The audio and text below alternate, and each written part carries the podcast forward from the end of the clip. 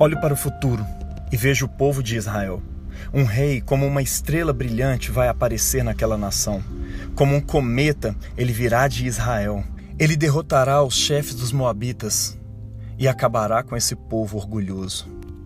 Palavra do Senhor, demos graças a Deus. Olá, meu irmão, minha irmã, muito bom dia, boa tarde, boa noite para você que ouve essa meditação desta segunda-feira da terceira semana do Advento.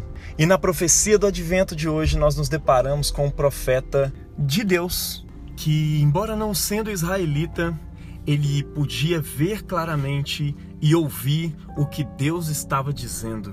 E a palavra de Deus nos diz, se você for observar o contexto, que um rei chamado Balaque, que odiava o povo de Israel, queria contratar esse profeta para amaldiçoar o povo de Israel. E Balaque promete para ele uma boa recompensa, com muitos bens, simplesmente para ele ministrar essa maldição sobre o povo. Mas a Bíblia diz que no momento em que ele sobe sobre um monte e contempla o povo de Israel acampado, tribo por tribo ali no deserto, o Espírito do Senhor tomou conta daquele profeta e ele começou a profetizar bênçãos sobre o povo de Israel. E nesse ato de reverência, de obediência diante do Deus de Israel, que era também o seu Deus, diante de Iavé, o Espírito do Senhor também concede para ele uma profecia a respeito de Jesus. Conforme a gente leu na abertura dessa meditação, um rei que viria de Israel como um cometa sobre todas as nações, um rei que, como uma estrela brilhante, iria aparecer naquela nação. Veja você que as profecias a respeito de um Messias e as esperanças a respeito de um Messias que viria para trazer e realizar a sua justiça na terra, acabar com as nações orgulhosas, não era simplesmente, como a gente já disse em algumas meditações atrás, uma esperança judaica, mas era a esperança de todas as nações. Digamos que todos os povos, todas as pessoas criadas nesse mundo anseiam lá no seu íntimo, no seu espírito, pelo Deus que as criou.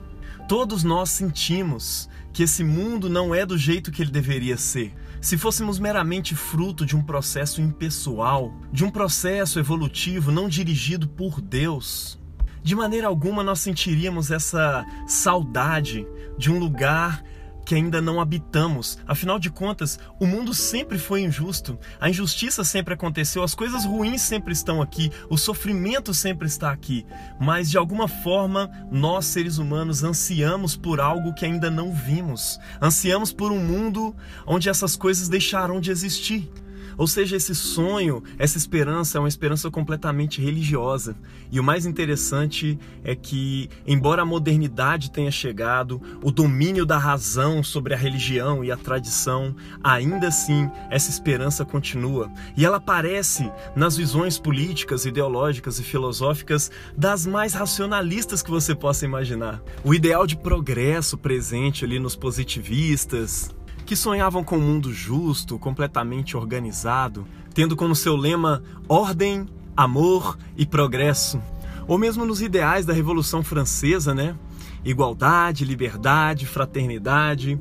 Ou mesmo em Marx e nos anarquistas que acreditavam num mundo completamente igual, livre de todos os tipos de opressões que os homens podem fazer uns contra os outros, e que até chegavam a profetizar sobre esse mundo dizendo que ele chegaria ao longo do processo histórico, independentemente das forças contrárias que lutavam contra isso. Veja que essa esperança não abandonou a humanidade, mesmo na era do ceticismo, mesmo na era do império do racionalismo. A verdade é que essa esperança habita todos os corações dos homens. Como disse Santo Agostinho em sua oração: Fizeste-nos para ti, ó Deus, e o nosso coração somente descansará quando repousar em ti. Mas simplesmente constatar essa esperança no coração humano não é o bastante. De acordo com a palavra de Deus, a resposta a essa esperança chegou. Esse rei que vem como um cometa do povo de Israel sobre todas as nações e que acabará com as nações orgulhosas. Esse rei que, como uma estrela brilhante, aparecerá em Israel. Ele apareceu no tempo e no espaço na história do povo de Israel. E quando ele apareceu, as autoridades que reinavam naquele lugar, não conseguiam reconhecer e aceitar tamanho poder, porque eles não imaginavam que o próprio Deus tinha se tornado humano e habitado entre nós. E de acordo com a perícope do evangelho de hoje, esses homens perguntam para Jesus: com que autoridade, com que poder você realiza essas coisas que você realiza? Veja, eles não podiam negar as obras de Jesus, mas eles queriam negar o seu poder porque eles não estavam dispostos a aceitar que com a chegada desse rei, isso implicava também uma mudança radical na sua maneira de pensar, na sua maneira de enxergar o mundo, e talvez na forma deles dominarem os oprimidos debaixo do seu próprio poder. Quando Jesus aparece de repente curando e libertando as pessoas que eles mesmos oprimiam e exploravam financeiramente, legalmente, moralmente, aqueles orgulhosos de repente começam a perceber que o seu poder estava chegando ao fim. Veja que essa profecia de Balaão não é só sobre as nações orgulhosas em si, mas sobre todos os homens orgulhosos, sobre todos os poderes dessa terra. Então tudo que eles fazem é vir questionar o poder de Jesus. E Jesus, com sua maestria, responde de volta: O batismo de João veio dos homens ou veio de Deus? Essa era uma pergunta constrangedora, porque se eles respondessem que veio de Deus, então Jesus diria: então por que, vocês não acreditaram?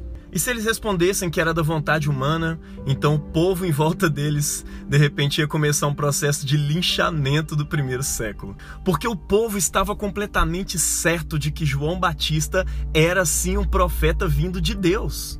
Possivelmente muitos fariseus acreditavam em João Batista, gente de tudo quanto é partido entendia que ele era um profeta de Deus. Mas é interessante que esse profeta de Deus, no movimento do reino, ele disse que depois dele viria alguém que ele não era digno de desatar a correia das suas sandálias.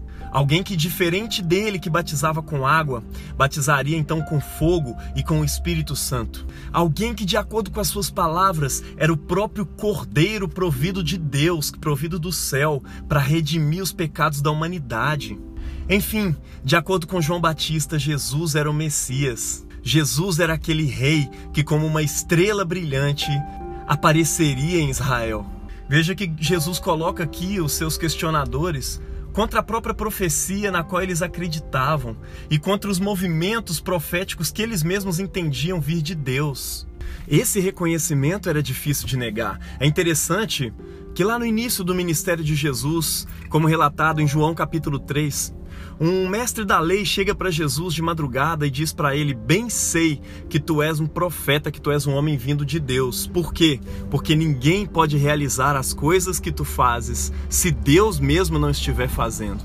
E é aí que Jesus conclui essa perícope do evangelho de hoje, dizendo aos fariseus: Nem eu tampouco vou dizer para vocês com que autoridade eu faço essas coisas. Não porque eu fiquei chateadinha de vocês não terem respondido, mas pelo contrário, vocês já responderam essa pergunta. Vocês sabem que eu tenho esse poder e que em breve eu vou acabar com os orgulhosos e vou instaurar em Israel e em todas as nações um reino de paz e de justiça. E essa, como nós vimos na pregação do evangelho deste último domingo, era a primeira parte do cumprimento da chegada do dia do Senhor, do fim dos tempos. A partir da morte e ressurreição de Jesus, todos os discípulos, todos os cristãos ao longo de todas as eras acreditavam que estavam vivendo o fim dos tempos. Sim, na sua primeira vinda, Jesus inaugura esse fim dos tempos, o fim dessa era de injustiça, de sofrimento, de doenças. E ele prenuncia com a sua ressurreição esse novo mundo, essa nova criação, onde não haverá mais choro e nenhum pranto se ouvirá. E assim como essa profecia se cumpriu da primeira vez, nessa primeira parte em que veio Jesus, o Verbo encarnado de Deus, manifestando-se diante dos homens com todo o seu poder e grande glória, essa mesma palavra nos diz que ele virá novamente. Concluir o fim desse tempo e concluir a nova criação desse mundo que já começou no seu corpo ressurreto. Você crê nesse poder que Jesus tem como a estrela da manhã para governar sobre todo esse mundo? A promessa de Deus é que você irá ressuscitar também e vai fazer parte dessa nova criação. Viva hoje como alguém que crê nesse Cristo poderoso e cujo poder é inquestionável. Deus abençoe você na prática dessa palavra, em nome do Pai e do Filho e do Espírito Santo. Amém.